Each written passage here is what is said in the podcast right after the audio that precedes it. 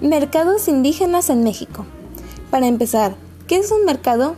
Es un espacio de interacción económica donde los olores, colores y sabores de la economía campesina e indígena fueran sello distintivo de economías microrregionales o regionales.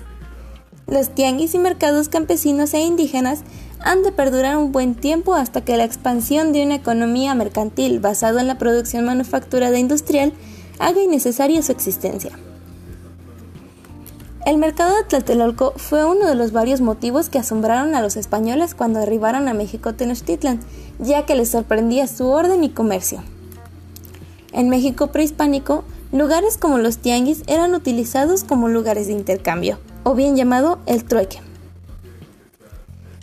Los mercados indígenas han cumplido desde su inserción a la economía colonial dos funciones principales tales como lanzar a la circulación en un ámbito regional productos que han sido producidos en el contexto de una economía campesina y proveer a los individuos y sus comunidades de productos manufacturados producidos con fines específicamente mercantiles. Esto se refiere a que han sido elaborados con el objetivo de obtener ganancias mercantiles a través del intercambio.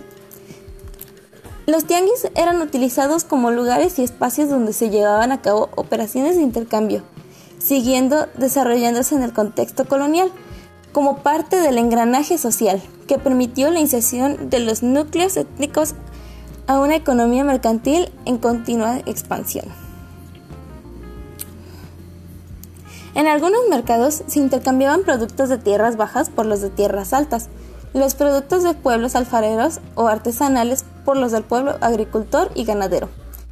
En esta clase de mercado se podría encontrar cosas como fruta, alfarería, tejidos, plantas, especies, actuales granos, mazorcas, petates y diversos objetos tallados en madera. En esta clase de tianguis o mercados existía lo que era el trueque, que consistía en el intercambio de algo que estaba siendo ofrecido por algo que tú quisieras ofertar.